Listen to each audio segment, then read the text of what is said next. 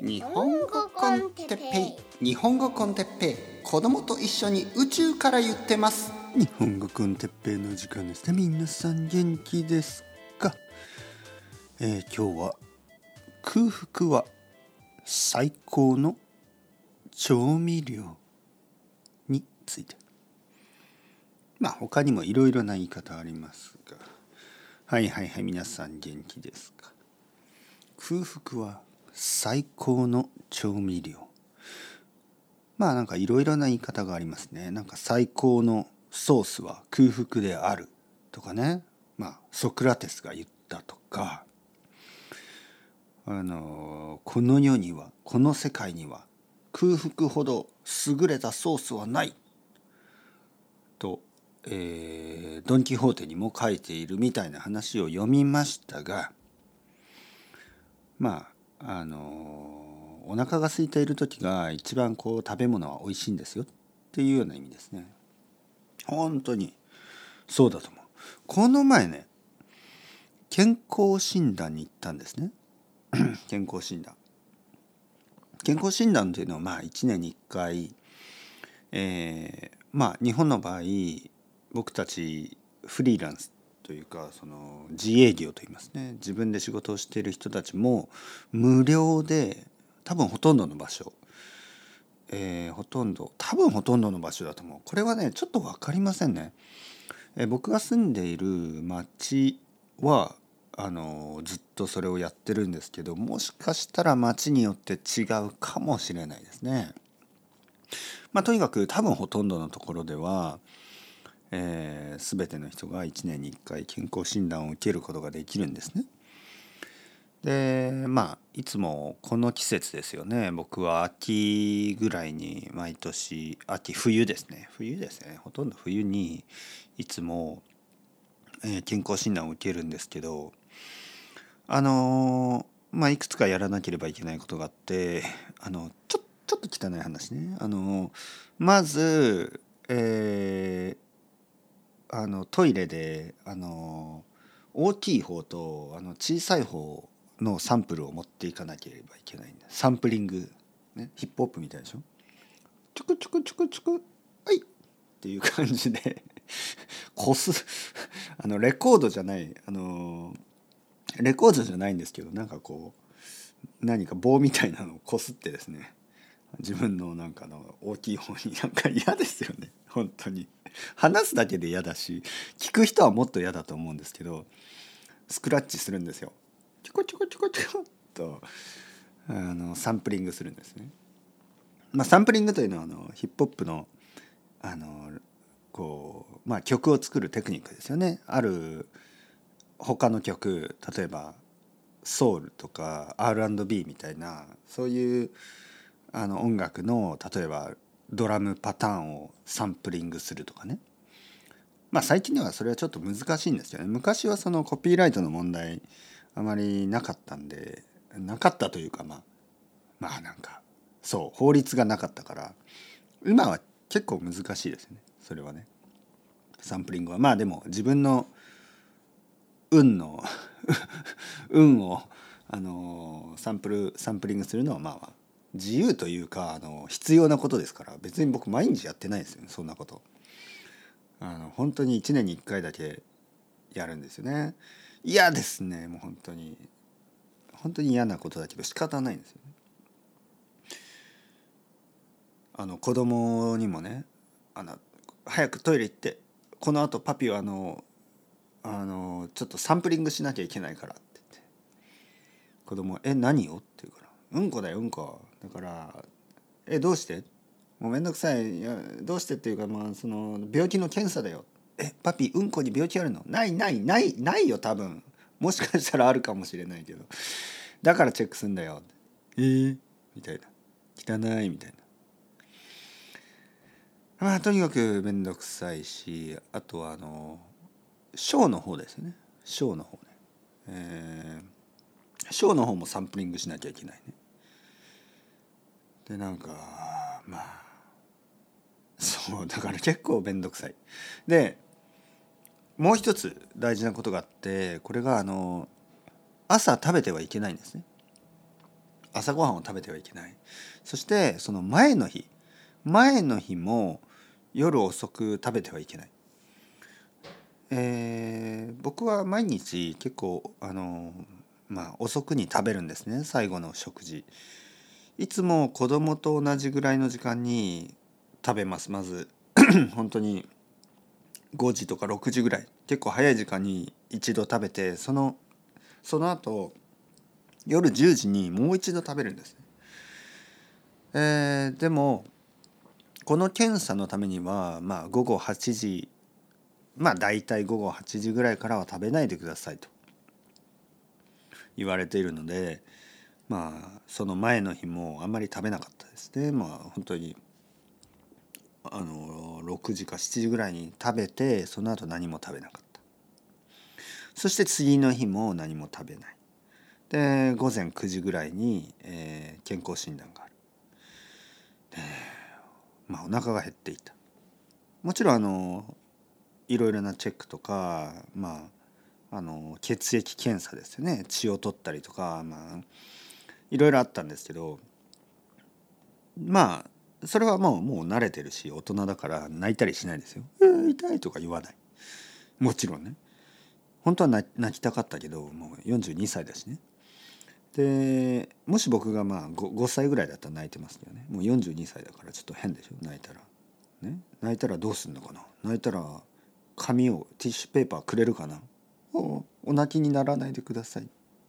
それとも「冗談ですか?」ね、なんて言われるかな？まあまあまあまあとにかく、えー、健康診断が終わって家に帰ってきてまあお腹が空いてました。め久しぶりですよね。だから普通僕は朝7時半ぐらいに朝ごはん食べるから少なくともコーヒー飲むから大丈夫なんですけどまあ9時半ぐらいでしたよね。9時30分ぐらい。もうほとんど10時ぐらいね。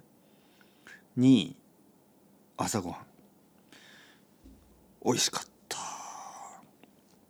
最高でしたね。なんていうかな。こんなに美味しい朝ごはん久しぶりに食べたなって感じ。こんなに卵って美味しかったかな。ね。えー、まあご飯ってこんなに美味しかったかな。ベーコンってこんなに美味しかった？でちょっと野菜も食べた。野菜ってこんなに美味しかったかな？そしてコーヒーってこんなに美味しかったかな？その後チョコレートも食べてチョコレートってこんなに美味しかったね。そその後クッキーも食べてクッキーってこんなに美味しかった。その後プリンも食べて。プリンってこちょっと食べ過ぎです。プリンは嘘です、はい、プリンは食べてない。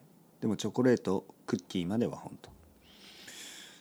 そしてコーヒー2杯目ね。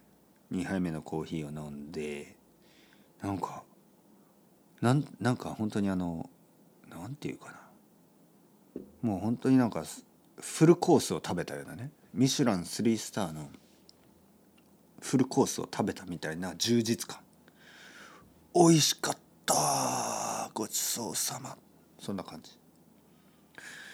いわゆる上。上と言いますね。植える。お腹がすくことを植えると言います。ハンガーですね。ハンガー上いわゆる上が大事なんですよ。飢えているから美味しいんですよ。飢えてないとまあ美味しくないとは言わないけど、まあ、感じないでしょ。でね今日話したいことはその食べ物の話じゃなくてそれ以外のこともその結構この上っていうのが大事なんじゃないのかなと思うんですね。ここ大事ですよ。ここが僕が今日言いたいことですからね。ここからがね。はい。別にあの朝ごはんちょっと我慢した方がその後昼ご飯美味しいですよとかそんな話じゃないそんな話じゃないもちろん。えー、何を言ってるかというと例えばですよ本を読んだり映画を見たりあのたくさんするでしょ皆さん。まあ現代の人たち僕も含めてたくさんしすぎる。でたくさんするとやっぱりこう上がなくなっちゃうんですよね。でじゃあどうやって植えるかというとやっぱりね少し少なくした方がいいと思いますね。こんな人いないですか？例えばいろいろなこの雑誌マガジンやオンラインマガジンとか、えー、なんかオンラインコミュニティのなんかいろいろなサブスクリプション。今いろいろなサービスがありますよね。例えばサブスクライブすれば全ての記事が読み放題とか全ての、え、動画ね、え、ムービーが見放題みたいないろいろあるでしょ。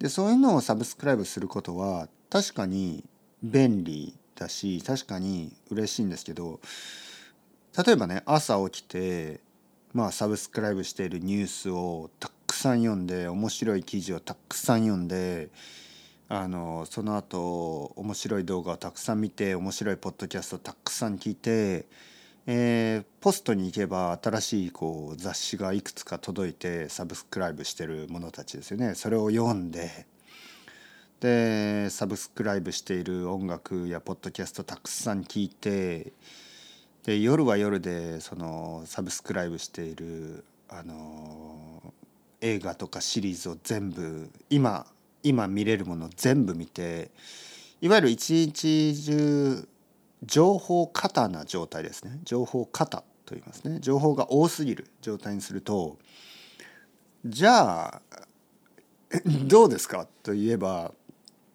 まあなんかこう一つ一つの味とかがなんかこう分からなくなっていく。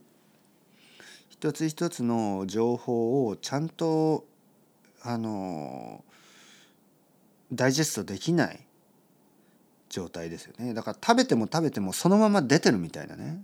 もう本当に下痢みたいな状態。情報の下痢みたいになっちゃう。やっぱり食べたものをちゃんとダイジェストしてちゃんと出すまあまあまあ 今日トイレのトピックトイレのトピックじゃないんですけどなんかもうトイレトイレメタファーが多いですけどね。まあそのちゃんとですよ。やっぱちゃんと食べなければいけない。でそのちゃんと食べるためにはやっぱりちょっとハンガーが必要なんですよね。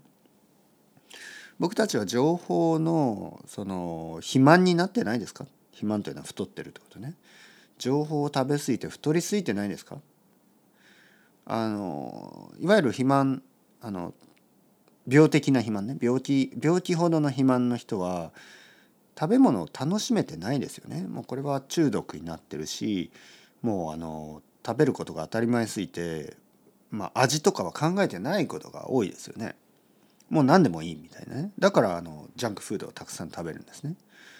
本当にグルメグルメな太ってる人の太り方はその病病的な肥満の人の太り方と全然違いますよね。グルメな人の太り方ってありますよね。なんかその例えばなんかこうあのグルメライターとかね。グルメあのシェフとかいるじゃないですか。でそういう人たちで太ってる人いますけどその太り太る太り方がまあそんそこまでその動けないほど太ってないっていうね。ちょっとあの太ってるけどその病的な太り方っていうのも歩けないとかね。それぐらいになると何を食べてるかといえばまあ美味しいから食べてるっていう感じじゃなくてもう食べてることがあの食べ過ぎていることが普通になっている。まあ味なんて考えてない。感じられないでしょうね。ほとんどの場合なんかこう口の味の舌の問題があるらしいですね。味がもう分からなくなっていったりたくさんの塩や砂糖を取りすぎてですね。だから僕たちはそうなってないですか？この情報化社会で情報過多になり情報を取りすぎて味が分かんなくなってんじゃない？かせっかく素晴らしい作品やせっかく素晴らしい音楽やせっかく素晴らしい、えー、映画やせっかく素晴らしい小説やせっかく素晴らしい漫画やせっかくせっかく素晴らしい面白いこういろいろな記事があるにもかかわらず一つのことが足りてないから楽しめてないんじゃないか。でその一つのことはハンガーじゃないか。上。あの僕はロンドンにいた時にできるだけ日本語を見ないようにしてました。できるだけ日本語を読まないように。日本語を話さないように。英語のためにね。で1年ぐらいした時にあの日本人の知り合いの人がなんかこう帰るからね、日本に戻るんで本をあげるよって言って本をくれたんです。でそれが村上春樹の「海辺のカフカ」だったんですね。でめちゃめちゃ面白かったんですよね。で村上春樹の「海辺のカフカ」をあのその読んだタイミングがだから本当に1年間日本語を全然読んでない時だったんですよね。だから実際村上春樹の海「海辺のカフカが」あの面白いかどうかっていうのは分かりません。その時の僕は本当にもうだから白いご飯でも美味しいみたいな状態ですからね。もう何もないパンでも美味しい。そういう状態。日本語に飢えてたんで村上春樹の海海辺のカフカはカフカオンザショー海辺のカフカはままああの本当に評価の高い小説ですけど僕が読んだタイミングっていうのはもうすごすぎて1年間自分の言語ですね。日本語を全く読んでなかった。でそもそも僕は結構本が好きだからそれにもかかわらず全然日本語で本を読んでなかった。その時の僕のこの もううわ美味しいっていう感じね。はい。というわけで分かっていただけたでしょうか。 Hunger。これが大事です。飢え。飢えるためにはちょっと我慢して。好きなことはやりすぎない。これが大事だと思います。というわけで Chao chao。Hasta luego。またねまたね。またね。